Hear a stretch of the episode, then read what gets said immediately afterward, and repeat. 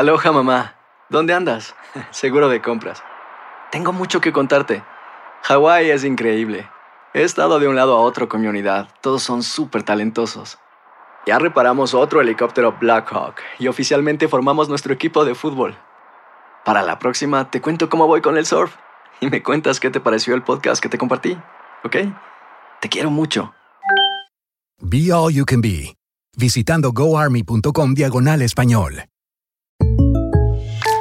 When you buy a new house, you might say, Shut the front door! Winning! No, seriously, shut the front door. We own this house now.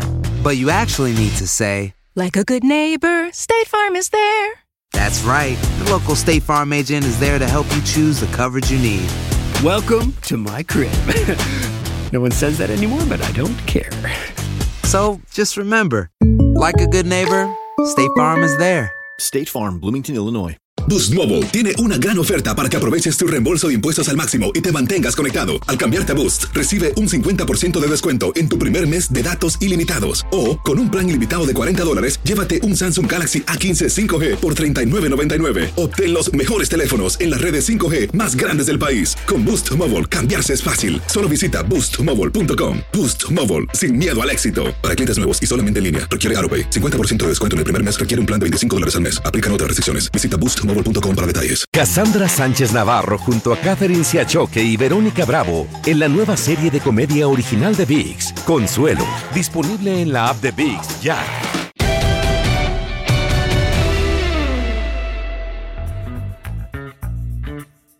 Hola, ¿cómo están? Qué gusto saludarlos. Esto es Amigos, el podcast de TUDN con Henry, con José Bicentenario y su servidor. Una, una semana más, un capítulo más de este gustado podcast. Henry, ¿cómo estás? Un abrazote, ¿cómo andas? Igualmente, Toño, Pepe, ¿cómo están? Los saludo con muchísimo gusto. Pues eh, contentos, hay muchas cosas que platicar. La actuación que tuvimos de Julio Urias el pasado domingo, que fue realmente sensacional. Los playoffs de la NBA que ya están en marcha. Y lo que fue el Gran Premio de Mónaco de la Fórmula 1, que parece que es eh, relevante. Una buena actuación ahora sí de Checo Pérez, aunque no, no logra subirse al podio. Exactamente, se quedó en el, en el cuarto sitio. ¿Qué pasó, Pepillo? ¿Cómo estás? Muy bien, mi querido Toño, Enricón, a todos los amigos de nuestro podcast, la verdad, un abrazo para todos, qué bueno que, que nos siguen, que nos acompañan cada semana. Y sí, varios temas que son muy interesantes, lo que se ha presentado en el béisbol de las grandes ligas, con los juegos carrera, que ya llevamos seis, más lo que se acumule, algo que no se había visto a estas alturas desde 1917. También tenemos a la vuelta de la esquina el Roland Garros, ya el abierto de tenis de Francia, el segundo de los del Grand Slam, en donde lamentablemente pues esta niña Renata Zarazúa perdió en la, en la primera ronda del torneo de clasificación, pero pues ni hablar, creo que este abierto de Francia indiscutiblemente el interés será ver otra vez a Rafa Nadal si puede refrendar el título que ha conquistado prácticamente cada año. Sí, y después de su muy buena actuación en Roma, ¿no? Vale, vale la pena platicar, por supuesto, de, del tema, pero antes de arrancar, Henry, Pepillo nos está tratando de sacar de balance, de nuestra zona de confort, de nuestro, eh, pues, eh, bien llevar, ¿verdad? De este, de este podcast, porque resulta que nos muestra un escenario totalmente distinto al que estamos acostumbrados. Ah, bueno, para, para sacar. ¿Cómo, ¿Cómo dice mi querido Burak? Cambiaste la escenografía, Pepillo. No, es que hoy no estoy en el mismo sitio, hoy estoy en otro lugar que, que quiero muchísimo. Estoy en la casa de mi queridísima y adorada novia. Entonces aquí me posesioné del lugar para poder trabajar. Ah, muy bien, muy bien, Pepillo. Sí, sí, sí, ya, ya me estaba yo, eh, bueno, de hecho estoy nervioso. Desde que arrancó el podcast me puse alterado porque no, no, no veía yo el, el- el lugar, eh, como dicen, el lugar de los hechos, ¿no? El, No, créeme no, que- el famoso cuadro. Créeme que yo estoy de lo más tranquilo y de lo más feliz de la vida donde estoy. Ah, bueno. Entonces, entonces está bien, Pepillo. Entonces, me parece perfecto. Y como, como dices cuando arrancamos las transmisiones, enjoy. Enjoy. Have bueno, Henry, si quieres empezamos con el automovilismo. Eh, ¿Qué tal, ¿Qué tal el cuarto lugar de Checo Pérez? ¿Qué representa para él? ¿Qué representa para Red Bull? El cuarto lugar de él, el triunfo de, de, su coequipero y colocarse en el primer lugar en la clasificación eh, de, equipos, ¿no? Que digamos es la gran batalla que tienen con Mercedes. Por supuesto, Toño, y además eh, el hecho de que eh, en el campeonato de constructores también ya se han colocado por encima de Mercedes, que fue una carrera, por cierto, para el olvido para Lewis Hamilton, que había calificado séptimo, que termina en esa posición, Valtteri Bottas, que tiene que abandonar en la carrera, eh, y hablando acerca de Checo Pérez, que había calificado noveno, y lo que fue pues algo lamentable para eh, Charles Leclerc, este piloto monegasco que frente a su público había calificado en la primera posición en una situación también un poco accidentada porque sufre un choque en la calificación y por ese motivo es que se tiene que detener esa misma, ¿no? Y entonces iba a arrancar en primer lugar y estaban ya en la última vuelta, ese reconocimiento, la vuelta de, de formación y que tiene una bronca con el motor. Y entonces, pues no puede correr esa prueba y entonces Verstappen, pues prácticamente de punta a punta se va la carrera seguido por Sainz y Lando Norris, que es una gran carrera, y Checo Pérez, que desde el noveno que había calificado, aunque si quitamos a Leclerc, que era el octavo en el que había arrancado, termina en el cuarto lugar. Creo que es una muy buena carrera de Checo ahora, eh, sobre todo la forma en la que también le fue restando segundos a eh, Lando Norris, y de esta forma pues se consigue puntos. Yo creo que es una, una buena carrera para Checo y evidentemente también para Verstappen. No, bueno, ese Max Verstappen eh, ahora sí que es el, heredero de las glorias, pienso yo, el hombre que va a tomar la batuta en el momento en que ya Luis Hamilton decida hacer otra cosa, pero es un gran, gran piloto este Max Verstappen y lo demostró ayer, como lo decías mi Henry, conquistando la bandera a cuadros y fue pues una muy buena actuación de Checo Pérez, terminar en cuarto lugar y sobre todo en la carrera de, mayor fama, la de mayor glamour, que es el Gran Premio de Mónaco, entonces creo que, fue muy bueno para él, porque sí me acuerdo cuando apenas él comenzaba en Sauber, que fue hace 10 años, se dio un batacazo que para qué les cuento, tuvo un accidente muy serio que le impidió tomar parte después ya en la competencia oficial, pero, pero creo que fue muy bien. Y por otro lado, no sé qué pasa, mi querido Henry, con los cabalinos rampantes, tú, la Ferrari que no la hace, ¿no? Pasan los años y Ferrari pues no puede arrebatarle el sitio de privilegio a las flechas plateadas de Mercedes. Sí, estoy de acuerdo, aunque bueno, por lo pronto ayer eh, lograron subirse al podio, es una realidad.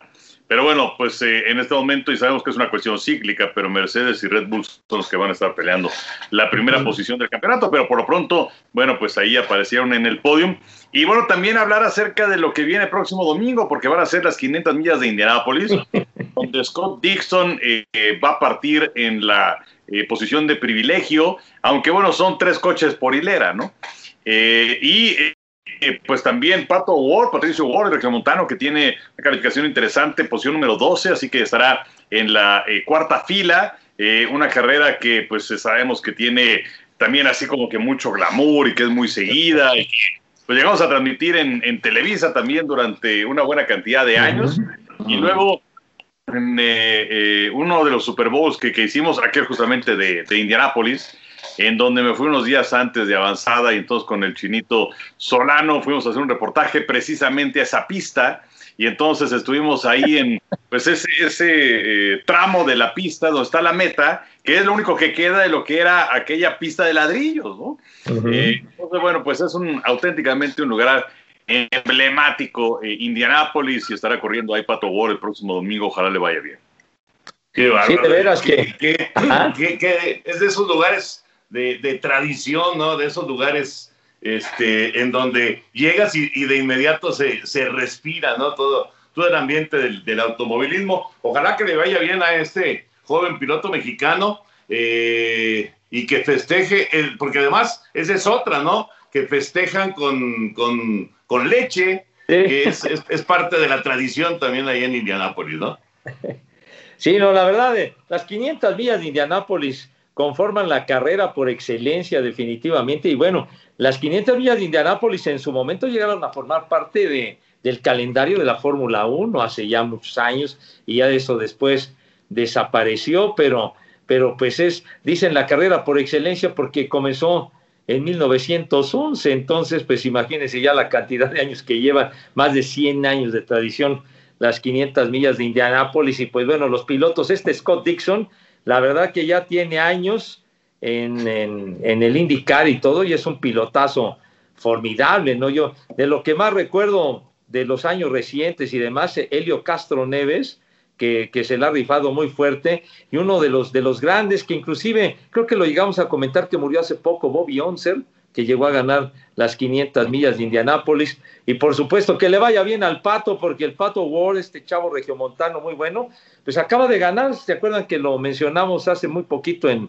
en, en Texas, en ese óvalo que es rapidísimo? Fue su primera victoria. Ojalá le vaya bien porque ganar las 500 millas de Indianápolis te da, te da mucho prestigio y te da, te da mucho glamour. Oigan, este, antes de cerrar el tema del automovilismo, nada más les quería yo preguntar, ¿qué, qué resulta peor? Un, perder tu posición de honor como tenía Leclerc para, para salir en, en, en, el fin de semana allá en, en Mónaco o que llegues a cambiar los neumáticos y que se enrosque una de las tuercas para, para cambiar la llanta, que fue lo que le pasó a, a Botas, porque realmente digo, las dos son frustrantes, ¿no? Pero ¿qué será peor? Yo, yo, yo creo que lo peor es no arrancar, o sea, había muchísimas esperanzas eh, y sobre todo eh, pues eh, con este chico que está ganando adeptos en la Fórmula 1 frente a su público en la carrera de mayor prestigio que además el año pasado no se pudo realizar por la cuestión de la pandemia calificas en el primer lugar y de pronto ya estás listo para formarte y estar en el primer sitio y de pronto valió entonces yo creo que eso es mucho peor. Eh, no sé, no sé si es peor eso irle al Atlante, pero yo creo que sí es. ¡Órale! Pepillo nos está atacando. no, no, ese fue un golpe artero. Llevaba mucha queridilla. ¿Piensas igual, Pepillo? ¿Piensas igual que, que fue peor lo de Leclerc? No, bueno, es que la realidad es como dice el Ken, lo peor que te puede suceder es que no arranques, pero sí, cuando tienes la, la pole, pues tienes una situación muy favorable, sobre todo cuando vas a correr en un lugar, en una pista o en un circuito en donde es difícil poder rebasar a los rivales y todo esto, muy complicado hacer eso. Entonces, si partes hasta adelante y sabes, sabes hacer bien tu trabajo, tienes una gran posibilidad de conquistar la bandera a cuadros. Entonces aquí, aquí es eso de que, de que se enroscó el birlo y esas ondas, pues sí estuvo muy gacho. Fue, fue algo, algo que no se espera porque son tipos muy hábiles para hacer ese trabajo. Ahora, que te cambian los neumáticos, te cambian las llantas en dos segundos, una cosa así que es increíble. Pero sí, esa, esa fue una auténtica desgracia lo, de, lo del Birlo, la verdad. Bueno, inclusive ya, ya no siguió en la carrera. O sea, ya ni siquiera este, continuó, que es, es un hecho insólito, ¿no? Completamente insólito, porque eh, pues yo creo que, eh, vamos... Eh... Aloha, mamá. ¿Dónde andas? Seguro de compras. Tengo mucho que contarte. Hawái es increíble. He estado de un lado a otro con mi unidad. Todos son súper talentosos. Ya reparamos otro helicóptero Blackhawk y oficialmente formamos nuestro equipo de fútbol. Para la próxima te cuento cómo voy con el surf y me cuentas qué te pareció el podcast que te compartí, ¿ok? Te quiero mucho. Be All You Can Be, visitando goarmy.com diagonal español. Hacer tequila, don Julio, es como escribir una carta de amor a México. Beber tequila, don Julio, es como declarar ese amor al mundo entero. Don Julio es el tequila de lujo original hecho con la misma pasión que recorre las raíces de nuestro país. Porque si no es por amor, ¿para qué? Consume responsablemente. Don Julio Tequila, 40% alcohol por volumen, 2020. Importado por Diageo Americas, New York, New York. Cassandra Sánchez Navarro junto a Catherine Siachoque y Verónica Bravo en la nueva serie de comedia original de VIX, Consuelo. Disponible en la app de VIX, ya. This is the story of the one. As a maintenance engineer, he hears things differently. To the untrained ear, everything on his shop floor might sound fine, but he can hear gears grinding or a belt slipping. So he steps in to fix the problem at hand before it gets out of hand. And he knows Granger's got the right product he needs to get the job done, which is music to his ears. Call, clickgranger.com, or just stop by. Granger, for the ones who get it done. Obviamente, él, él tenía chance, Valtteri Bottas tenía chance de meterse en el podio. Y, y ya no salir, ya ni siquiera seguir en la competencia, pues tiene que resultar también muy frustrante. Pero bueno, nada más, era, era como una, una curiosidad que tenía, porque sí me parece que eh, las dos son eh, circunstancias muy decepcionantes cuando te has preparado muy intensamente para una carrera además tan importante como esta, ¿no? Oye, nada más confirmar con, con el Henry, que maneja muy bien el asunto de, del vértigo de la velocidad, de, la triple corona, mi Henry, es Indianápolis, Mónaco y Le Mans, son la- las tres, digamos que, que el que gane esas tres ya prácticamente se gana la inmortalidad, ¿o qué onda? Sí, de acuerdo, Pepillo, de acuerdo.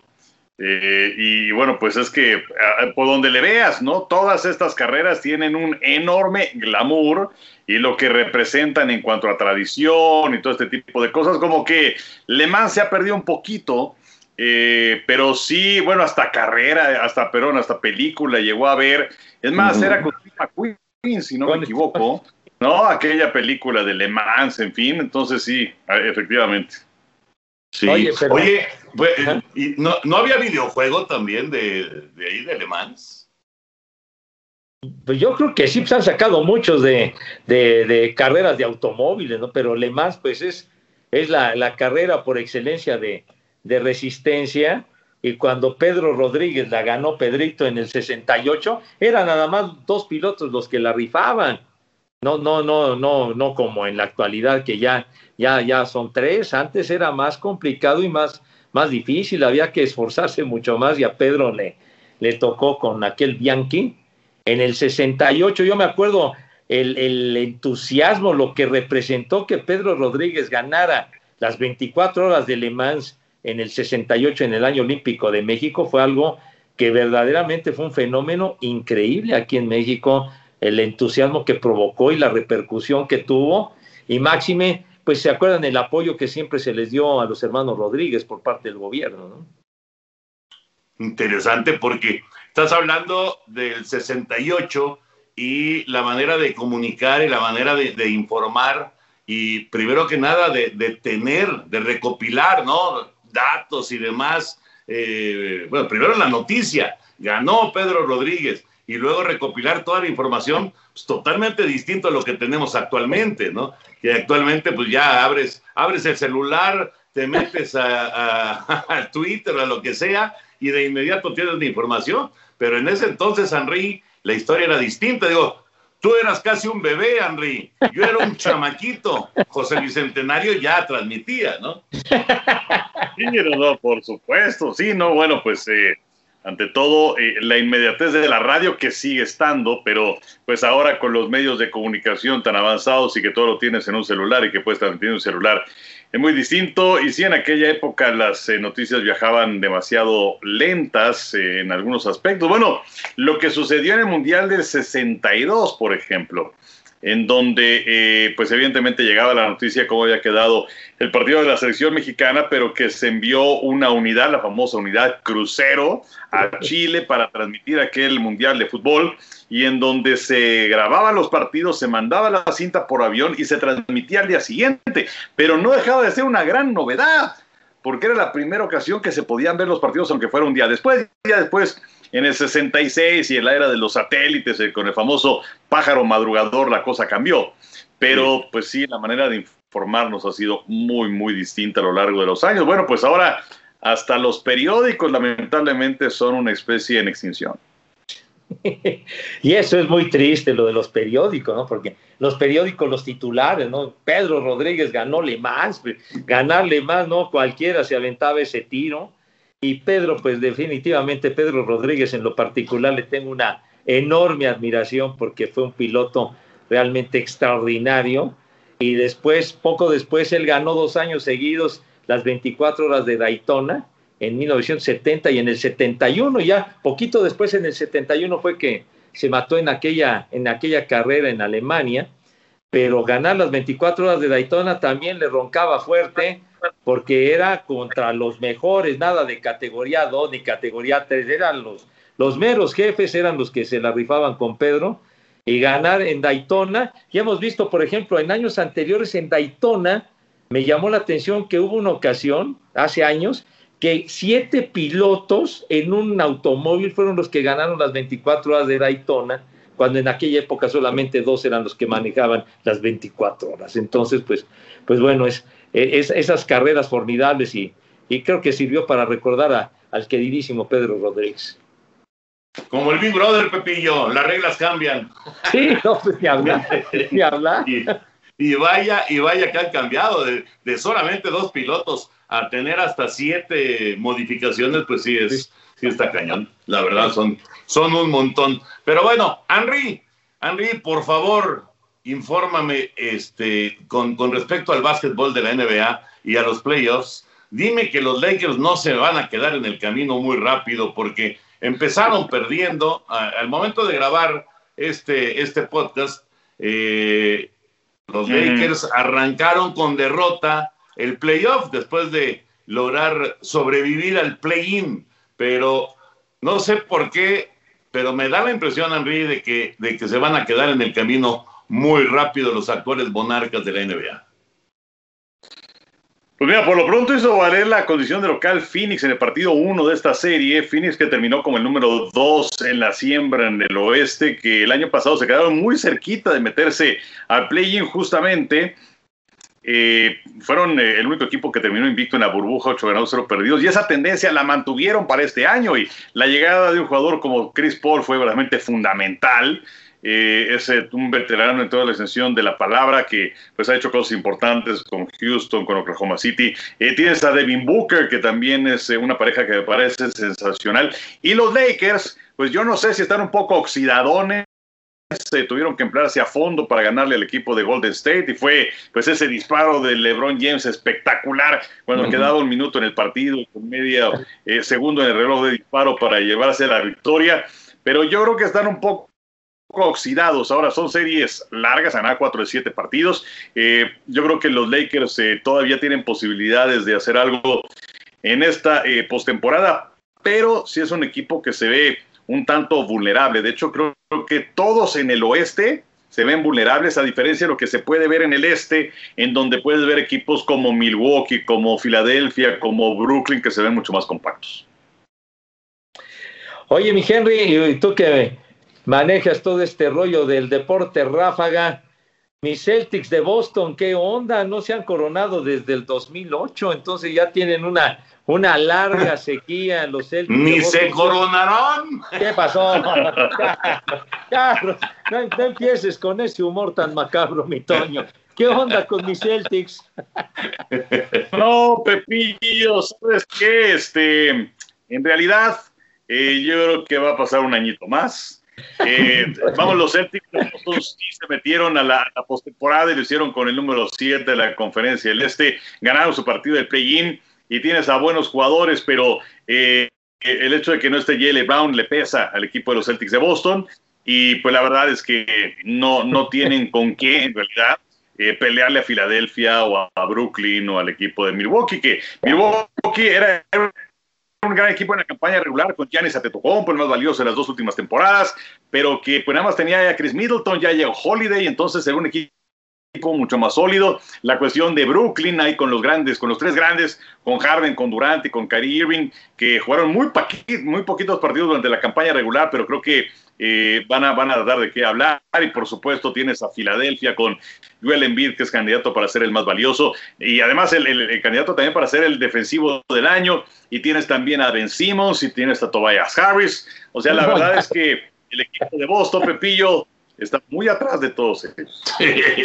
No, te, está poniendo atención, Henry. No te está poniendo atención. Le estás diciendo claramente que hay tres fuertes en, el este y sale con su Boston, pero bueno, en fin. Oye, no es una. ¿Eh? La esperanza muere al último, pero ah, eso pues sí, eso sí. Ya me bajaste los ánimos, de veras, ya. Oye, Henry, no es entrevista contigo, pero bueno, tú estás metidazo eh, en, las transmisiones para que la gente sepa en dónde, en dónde eh, y qué días vamos a tener transmisiones de básquetbol en, en esta postemporada, porque eh, es una postemporada larga, larga, pero bueno, este, hay, hay diferentes etapas en, en durante las transmisiones de, de TUDN, ¿no? De acuerdo, Toño, es una, una postemporada larga y si la hace Suits del doble. Pero bueno. Eh, o del triple. Pero bueno, eh, estamos eh, a través de Canal 9 todos los domingos hasta que llegue la final de conferencia. Ya la final de conferencia tendremos todos los partidos a través de Canal 9 y por supuesto la final de la, de la temporada, la final de la NBA, también la tendremos por eh, Canal 9, que fíjate, estaba sacando cuentas, pero es la sexta final que vamos a hacer ya. Sí. La verdad es que cómo, cómo se pasa el tiempo.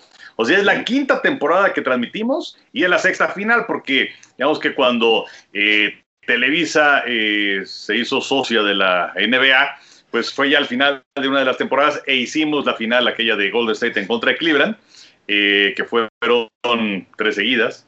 Y bueno, pues eh, ahora ya viene la sexta final a través de, de TUDN ahora. ¿no? Pues es Oye, una gran noticia. Oye, nada más, es la conferencia. ¿Ya sabes qué conferencia van a transmitir o no? Sí, sí, sí, nos alternamos con eh, ESPN un año y un año, entonces nos toca la final de la conferencia del Este, que me parece va a estar sensacional. No, bueno, imagínate nada más lo que puede ser el agarrón. Eh, se me hace que va a ser Milwaukee en contra de Brooklyn. Se me hace, se me hace, pero bueno, ya veremos, ya veremos qué pasa en, en esta, en esta etapa. Bueno, cuando llegue esta etapa de, de final de conferencia.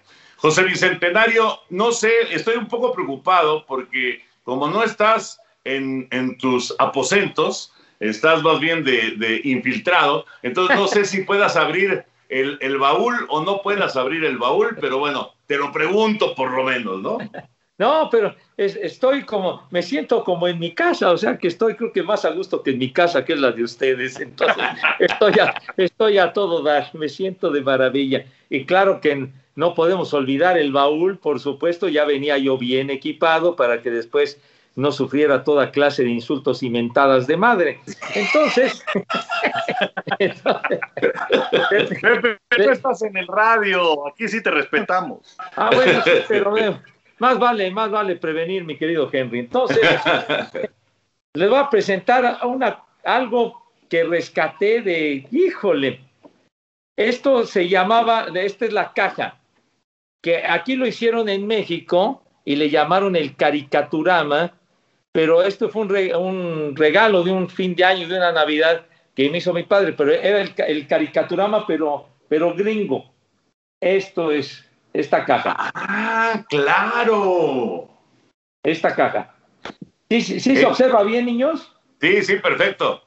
Ahí está. Y Pepillo, Entonces es el, eh, bueno, es que usted que pronuncia requete bien, usted da un show con el proyector con 12 eh, transparencias, que era lo que la rifaba en ese tiempo. Estoy hablando de por ahí de 1964, 65, esta cosa tiene 56 años, es una cosa así. Da 16 shows de favoritos de televisión y se alcanza a ver en la caja que está el inspector Ardilla, este, los tres chiflados, Superman y no sé cuántos. Y entonces consistía. Popeye. Ándale, Popeye, exactamente, mi Henry. El Lassie, que, que hubo la serie de televisión, eh, Alvin y las ardillas, el super ratón, etcétera. Bueno, entonces. Y ese payaso, onda- el super ratón. y ese payaso que salió ahí, ¿quién es? Bozo, Bozo, el payaso. no le digas así a Pepe, Toño. No, como que Me dijiste payaso, bueno, ¿cómo diría alguien que se enojara payaso? Pero no para tu circo, bueno. Es lo que se diría, no, no te lo digo a ti, mi, mi querido Toyo. Es más una, es una referencia histórica. Entonces, consistía en tener es- este proyectorcito, vean, este proyectorcito. Sumamente sencillo, de plástico, ¿verdad? Aquí está. Y todavía jala, observen. Ahí está. A ver, ponlo, ponlo más al centro. Ahí está, claro. ¿Está? Sí prende, mira.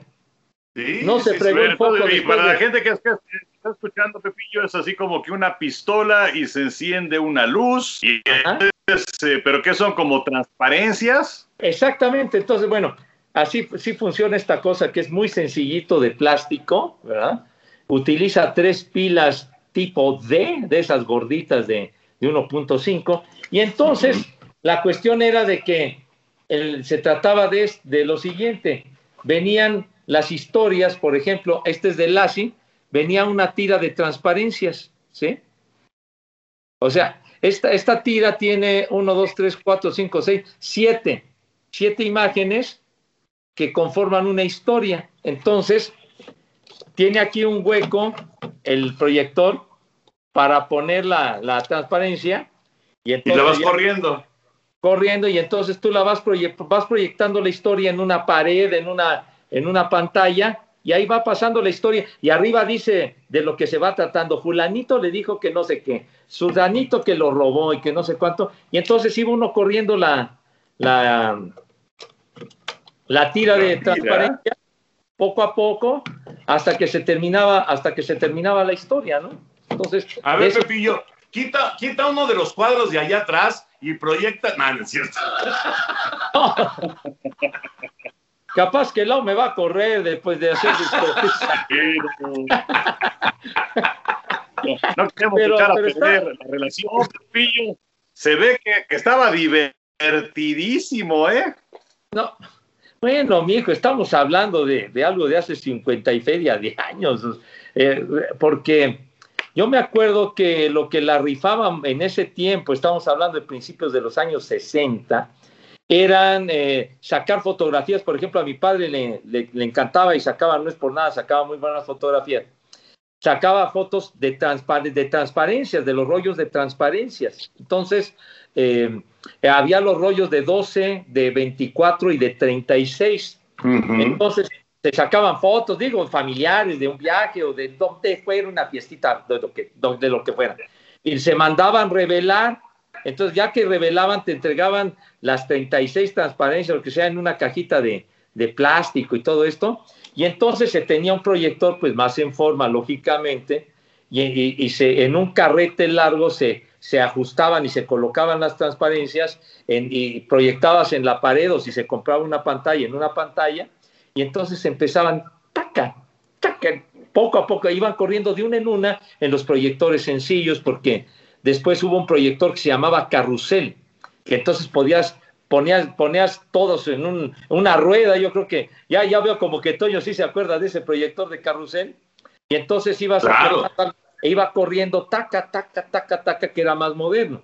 Pero antes era. Acuérdate, acuérdate, Pepillo, acuérdate, Rey, que el, el negocio familiar eh, acá, pues era audiovisuales de Valdés. Y justamente a lo que más se dedicaba mi papá junto con mi hermano era hacer, a base de transparencias, de esas transparencias que estás mencionando, le metían música, le metían este, efectos, le metían voz, y entonces hacían los audiovisuales, que eran este, como presentaciones, ¿no? Era, eran realmente presentaciones. Ahora, ahora pues digo, sí se usan todavía eh, fotografías y demás, pero se usa más, mucho más el video. Pero ese era el, el, negocio de la, de la familia en, en, algún momento este, con, con mi papá y, y, con mi hermano, ¿no? Hasta que mi hermano hartó a mi papá, ¿verdad?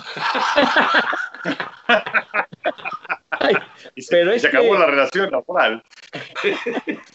y sabes qué, Pepillo, pero esto, esto que nos estás enseñando, el caricaturama, creo que es eh, pues es, es, el mismo principio del Viewmaster, ¿no? Que también son transparencias que evidentemente visor. proyectan, pero bueno, que es tu visor y entonces podías ver. Exactamente. También eran que, no sé, unas siete, ocho, no sé, por historia, ¿no? Y este, ibas viendo ahí cada uno de Sí, yo, yo me acuerdo que les presenté en su momento en el baúl el Viewmaster de hace mil años, la rueda aquella que la ibas corriendo y era la historia, pero pero salió, y esto fue una novedad en los años 60, el, digo, para, para un niño, ¿no? Entonces, y presentar sobre todo las historias en estas tiras de, de imágenes, y son aquí, tengo una caja que está llena de,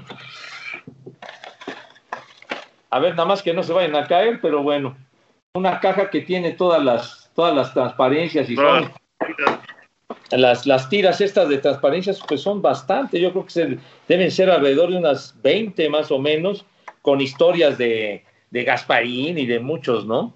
Y entonces digo, para, para un chavito, para un niño en aquella época, pues poder proyectarlas y verlas ahí, pues era algo que, era algo que divertía y que llamaba la atención, porque a mí en lo particular, las sesiones que hacía mi padre de transparencias con, con mi familia, con mi hermano, con mi mamá, y que vamos a ver las transparencias, era, créanme, era algo mágico ver, ver esas transparencias. Entonces, pues bueno, eso es algo que ya quedó atrás, pero, pero era muy padre. Era muy bueno. Pero también, oye, Pepillo, pero, pero seguro, seguro también, seguro también, este, eh, digamos, por la época, pues también había la, la, lo que era la película, ¿no? La, sí. no, porque las transparencias, digamos que ya fueron un siguiente paso, pero, pero en su momento, yo me acuerdo también haber tenido sesiones, obviamente de transparencias, pero también sesiones de películas. Claro, sí. De, de, de las Claro. películas de Y Super 8, eran mi Henry. películas mudas. Claro. Este, porque pues, nada, veías a la gente, yo me acuerdo de cuando nos sentaban a ver esas películas y, y- y las señoras con, con el crepé, ¿no? Que parecía el sombrero de Abraham Lincoln. este, y, y- pero, y ya más adelante, no sé si a ustedes les tocó, pero a mí sí me tocó dos que tres veces que ahí vas a casa de unos amigos, oigan, vamos a ver la película de nuestra boda. Y decías, no, una es hablar. Y sí, este, recuerdo perfectamente un, un, un ejemplo, me quedé profundamente dormido. Pero bueno, ¿Qué decías cuando, des- cuando decía vamos a poner la película? Ya nada más decías aburren sabroso. Pero, Pero había que poner el, el proyector y luego el carrete de un lado y el de atrás para que corriera. Ajá. Taca, taca, taca. Creo que por ahí, creo que por ahí sobrevive el proyector. Si lo rescato, se los voy a mostrar en el baúl, porque es otra antiguaya. Aquella, aquellas cámaras Bell Howell, me acuerdo, que eran las cámaras de cine, donde, donde uno grababa la película y luego pues había que mandarla a revelar y luego de revelarla pues ponerla en el proyector. ¿verdad?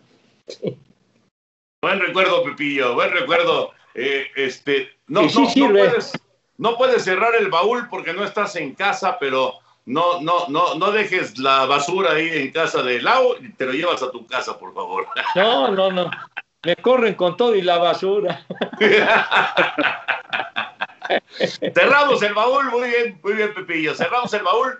Henry, Julio Urias, ¿en qué, en qué nivel ponemos a Julio Urias eh, actualmente en el, en el béisbol de grandes ligas? Con estas siete victorias, una derrota. Eh, la verdad, la exhibición que nos dio el domingo pasado en una transmisión que además tuvimos la fortuna de hacer ahí en Canal 9, en TUDN, eh, 16 retirados arrancando el juego, llegó a la sexta trabajando de manera perfecta. ¿En dónde ubicamos a Julio Urias? Pues yo creo que hay que colocarlo, evidentemente, en la élite del béisbol de las mayores. No hay que precipitarse porque hay quienes ya se están azotando, ¿no? Y lo están colocando de los actuales, ¿no? En, entre los Verlander y los Scherzer y todo. Pero, eh, digo, finalmente es una gran, gran temporada. Siete ganados, uno perdido. Gran control, gran dominio el que ha tenido prácticamente en todas sus aperturas. El domingo le gana por primera vez a los gigantes de San Francisco. Pero, eh, pues también esos grandes pitchers se hacen en base a la continuidad, a la regularidad. Entonces, bueno, ojalá y en el caso de Julio pueda mantener esa regularidad no solamente en este 2021, sino durante muchos años más. Pero por lo pronto y hoy, Aloha mamá, ¿dónde andas? Seguro de compras. Tengo mucho que contarte. Hawái es increíble. He estado de un lado a otro con mi unidad. Todos son súper talentosos. Ya reparamos otro helicóptero Blackhawk y oficialmente formamos nuestro equipo de fútbol. Para la próxima te cuento cómo voy con el surf y me cuentas qué te pareció el podcast que te compartí, ¿ok? Te quiero mucho. Be All You Can Be, visitando goarmy.com diagonal español. Boost Mobile tiene una gran oferta para que aproveches tu reembolso de impuestos al máximo y te mantengas conectado. Al cambiarte a Boost, recibe un 50% de descuento en tu primer mes de datos ilimitados. O, con un plan ilimitado de 40 dólares, llévate un Samsung Galaxy A15 5G por $39.99. Obtén los mejores teléfonos en las redes 5G más grandes del país. Con Boost Mobile, cambiarse es fácil. Solo visita boostmobile.com. Boost Mobile, sin miedo al éxito. Para clientes nuevos y solamente en línea, requiere AroPay. 50% de descuento en el primer mes requiere un plan de 25 dólares al mes. Aplican otras restricciones. Visita boostmobile.com para detalles. Cassandra Sánchez Navarro junto a Catherine Siachoque y Verónica Bravo en la nueva serie de comedia original de VIX, Consuelo, disponible en la app de VIX ya. This is the story of the one. As head of maintenance at a concert hall, he knows the show must always go on. That's why he works behind the scenes, ensuring every light is working, the HVAC is humming, and his facility shines. With Granger's supplies and solutions for every challenge he faces, plus 24 7 customer support, his venue never misses a beat. Call quickgranger.com or just stop by. Granger, for the ones who get it done. Día lo está haciendo de manera verdaderamente espectacular, Julio, en la que pues todavía no se había definido si es que va a ser una campaña de abridor. Sin embargo, se presentaron por ahí las circunstancias y David Price, que se le consideraba como abridor, finalmente lo colocaron como relevista y Julio ha respondido a las mil maravillas. Un, un año verdaderamente extraordinario. No, la verdad que, que, nos da mucho gusto por Julio y, y sí las circunstancias, los imponderables que se presentan siempre en el deporte, en el béisbol, la lesión de Dustin May, esa lesión que Dustin May estaba muy bien y, y ha quedado fuera por el resto de la campaña, se había un hueco para el elenco de abridores y, Julio lo ha hecho fantástico en el encuentro que transmitimos el domingo, que ponchó a 10, se vio de maravilla frente a Gigantes y unas semanas atrás que tuvimos uno de nuestros gustados juegos tempraneros, el, el juegazo aquel, el 1 a 0 que le ganó a Seattle y al condenado ese del Marco González, que también estaba bien bravo, estaba bien filoso ese día y solamente ganaron los, los Dodgers 1 a 0, pero Julio nos regaló un trabajazo de, de 11 ponches, me acuerdo que, que, es su marca particular, por poco y la empataba el pasado fin de semana y, y pues ahí va caminando y ojalá que, Ojalá que siga por ese camino, que tenga consistencia, que no se lastime, que no se lesione,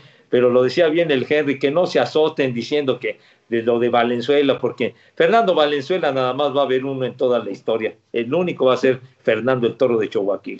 Pero además, a, a, al, que, al que más este, le, le, puede incomodar esto es a Julio. Claro. O sea, no tiene, no, eh, él es Julio, punto. Y ya fue campeón de Serie Mundial y ya está haciendo su propia historia y puede ser una historia también legendaria. Pero ¿por qué eh, no, no, tiene ningún sentido hacer una comparación?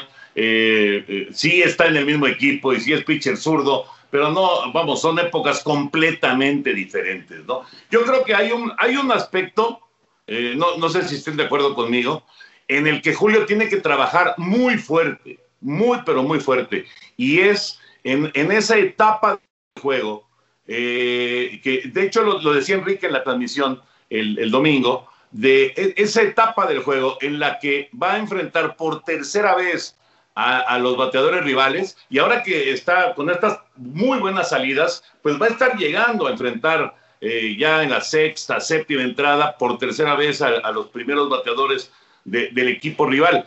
Tiene que trabajar para encontrar la forma en, en que pueda engañar a los bateadores y no mostrarles el mismo tipo de picheo. Eh, lo que tiene es una recta muy buena, un cambio de velocidad cada vez mejor, la curva es muy efectiva, pero después de que lo ven dos veces, empiezan a conectarle. Él tiene que trabajar en ese aspecto. Si Julio logra encontrar la manera, y junto con Mike Pryor, su coach de picheo, junto con los receptores de los Dodgers, etcétera, eh, Dave Roberts, obviamente, si le encuentran eh, esa forma de, de enseñarle algo distinto al bateador en esa tercera ocasión que los enfrenten, me parece que puede ser un pitcher de leyenda, ¿eh? Puede ser un pitcher de leyenda, porque además, atención, ya tiene un, tiene un buen rato en el béisbol de grandes ligas y apenas tiene 24 años. ¿Y Henry? Sí, estoy de acuerdo contigo. Sí, sí, Pepillo. Eh, la verdad es que, eh, y además, pues está en un equipo que lo tiene prácticamente todo, que son los campeones que están buscando el bicampeonato, que eh, tienen una gran ofensiva, donde sí están fallones y lo hemos visto es en el relevo intermedio, pero creo que la campaña ha sido realmente sensacional hasta ahora de Julio Urias y ojalá se pueda mantener de esta manera. son temporadas muy largas, es una realidad, son 162 partidos, no todo va a ser como dicen los elegantes, miel sobre hojuelas, pero eh, de cualquier manera me parece que Julio eh, está aprovechando las eh, condiciones, las circunstancias, para ya definitivamente afianzarse como un pitcher abridor, que es pues básicamente a lo que él aspiraba, porque lo había utilizado Roberts como revista intermedio, como cerrador, y ahí están los trabajos que ha hecho en la postemporada, pero pues lo de Julio es abrir partidos y creo que ya se está afincando en los, con los doyos en ese aspecto. Sí, y eso nos da mucho gusto, Henry y mi querido Toño, porque todos sus momentos difíciles, ¿se acuerdan la lesión que lo marginó mucho tiempo, el recuperarse? Y, ya que esté como abridor y respondiendo de esta forma, pues debe ser un gran aliciente para Dave Roberts y los Dodgers que buscan su noveno título divisional de manera consecutiva. Y, y lo que son las cosas, cuando apenas comenzaba julio, que sería por ahí del 2016, fue que ganó aquel encuentro, ¿se acuerdan de, de playoff a los, a los nacionales de Washington para eliminarlos? Que él en relevo y después el que, el que tiró al final, que salvó el encuentro fue Clayton Kershaw, precisamente porque no había más, había que, había que liquidar ese encuentro porque utilizaron a Kenley Jansen antes y después el que cerró el juego fue Clayton Kershaw. Y fue un juego, pero súper dramático, y lo ganó, y lo ganó Julio, el más joven que ha ganado un encuentro de playoff ha sido Julio, y que ahora esté tirando de maravilla, pues ojalá, ojalá siga así, y sobre todo que no se lesione. Exacto, exacto. O sea, eso es fundamental, ¿no? Necesita, y, como cualquier jugador, necesita de, estar al 100 físicamente, pero me parece que, que vive una etapa muy brillante, ¿no? Se ve fuerte, se ve eh, con, mucho ánimo, con muchas ganas de, seguir eh, triunfando y se le ve además con aplomo en el centro del diamante. Oigan, de repente, eh, Medias Blancas de Chicago, pues llegó a tener el mejor récord de la, de la Liga Americana, se metieron a Yankee Stadium y tómala, viernes, sábado y domingo, tres derrotas de manera consecutiva, una sacudida, un estate quieto para Tony La Russa y para los Medias Blancas de Chicago y un despertar de los Yankees, ¿no? Sobre todo de Gleyber Torres, que había estado apagadón y que tuvo una serie de fin de semana de ocho carreras producidas. El venezolano estuvo espectacular. ¿Quién les gusta de la Liga Americana después de lo que hemos visto en, esta, en esta campaña? Porque la Nacional, pues todo pinta para que el oeste sea el que mande, ¿no? Dodgers, padres, gigantes. Pero, pero en la Liga Americana, pues es que eh, además de, los medias blancas, que bueno, son rachas, en fin, em, no me alcanza de, convencer los astros de Houston, entonces me iré a la liga, a la, división del este y pues ahí Tampa se ha enrachado, los Yankees se han enrachado, Boston está jugando bien, aunque parece que no les va a alcanzar. Entonces, pues yo creo que entre Tampa y Yankees se podría estar representante de la Liga Americana para la Serie Mundial. Si es, esas rayas de Tampa, ¿cómo se las arreglan? Es un equipo que recurre a, elementos de, bajo perfil, es un equipo que, que tiene un roster de, lo más económico en las grandes ligas y pues ahí los tenemos, ¿no? Una, una racha después del fin de semana llegaron a 10 victorias consecutivas, aunque perdieron a, jugadores importantes como Charlie Morton, uno de sus mejores pitchers, y que se fue a Atlanta pero los Yankees ya enrachados son peligrosísimos. Los Astros de Houston a mí me gustaban, pero, pero la cuestión del picheo, yo creo que ahí está, ahí está el punto flaco de, de los Astros de Houston. Las lesiones les han afectado mucho y de hecho en este momento a, a Urquidi, a José Urquidi, que andaba requete bien, vino esa, esa lesión inesperada. Entonces, si lograran apuntalar su picheo abridor, creo que Houston sería un buen contendiente para, para llegar lejos. ¿Ya, ya, ya no les gusta Medias Blancas? Eh, o sea, sí, pero, pero como que les falta empaque si es que los eh, comparamos desde mi punto de vista contra Yankees o contra Tampa. Ok, ok. ¿A ti, Pepillo? Sí, bueno, exactamente. Es un equipo muy joven y tiene, tiene, muy buenos pitchers. Por ejemplo, el, Yolito, este, Lucas Yolito, muy bueno. Está Keikel. Y me parece también está Lance Lynn, ¿verdad? Sí, también. Para esta temporada. Solamente que Lance Lynn necesita, necesita afinar la puntería desde temprano, porque si no tira 109 o 110 picheos y apenas va en la quinta entrada. Eh, así que conformando, si, si ese elenco de abridores puede, puede establecerse y tener regularidad con este chavo Dylan Cis, aunque le pegaron el fin de semana a los Yankees, puede ser una, puede ser una buena apuesta. Algo que les afecta mucho creo que es la, ausencia de Luis Robert, del, del, cubano. Es un tipo que les da, les da mucha profundidad fildeando y bateando. Sí, de acuerdo. Eh, sí, sí, fue un golpe, un golpe duro. Bueno, ya tenemos harta presión por parte de producción porque eh, normalmente nos ponen un letrerito que ustedes no ven que eh, nos va indicando de 10 en 10, ¿no? De 10 minutos en 10 minutos. Y ya cuando se empiezan a desesperar, aparecen letreros de 5 en 5 minutos. Eso quiere decir que ya quieren que nos pasemos a Goodbye. Pero antes de irnos, Henry y Pepillo, cuando yo les digo esta frase, ¿cuál es el primer personaje que les viene a la mente? Mexicano triunfando en el extranjero. Ay, pues el primero que me viene a la mente fue Fernando Valenzuela. Ok. El toro, y es que estábamos hablando de béisbol también, ¿no? fue, inducida la respuesta. Sí, sí, sí. Fíjate, yo, yo pensé inmediatamente en Vinicio Castilla, fíjate. Pensé ¿En el Vinicio. En el Vini. Pensé en el, pensé en el Vini luego, luego, y me vino a la mente la, imagen de Raúl Ramírez en el tenis. Uh, uh. De Raúl.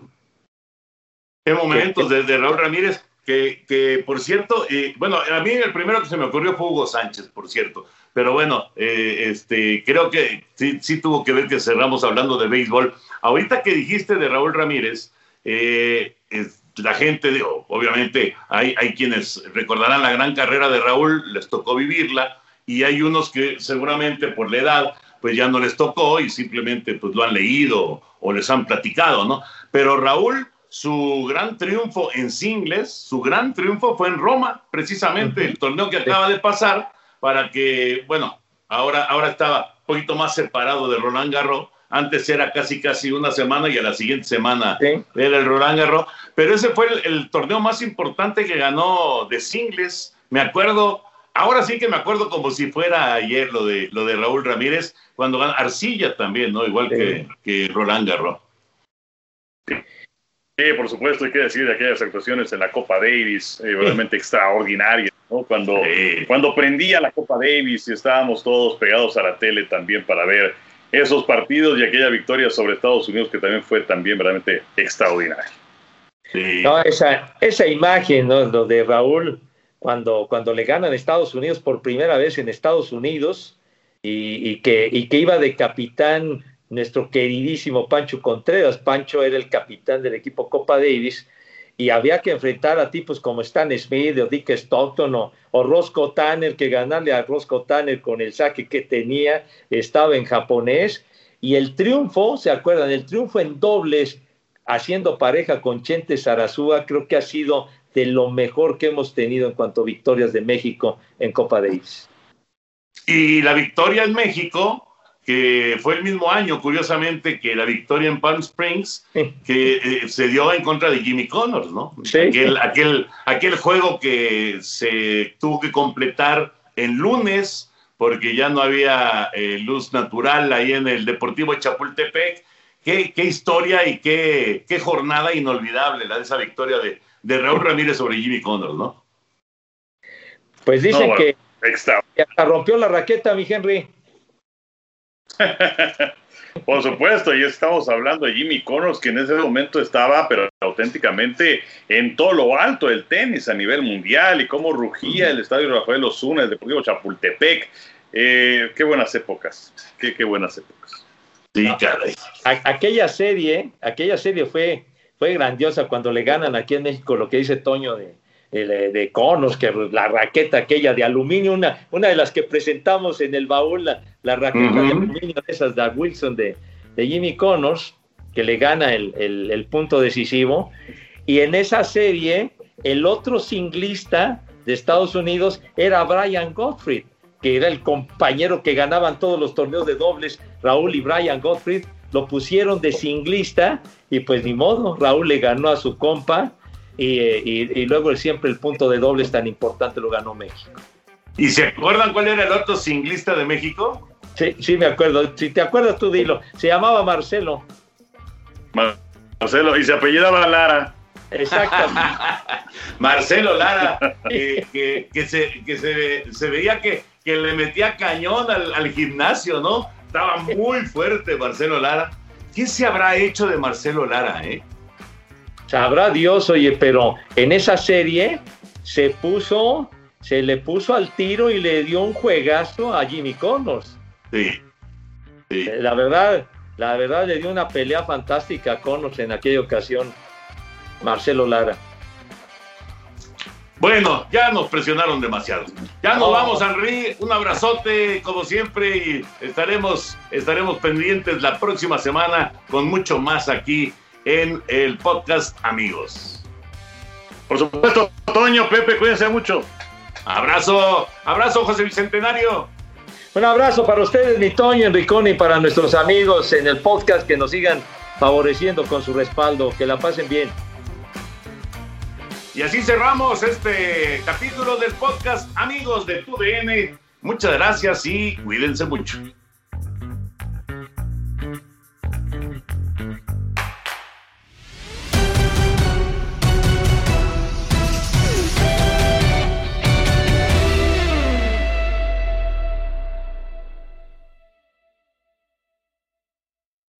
Aloha mamá. Sorry por responder hasta ahora. Estuve toda la tarde con mi unidad arreglando un helicóptero Black Hawk. Hawái es increíble.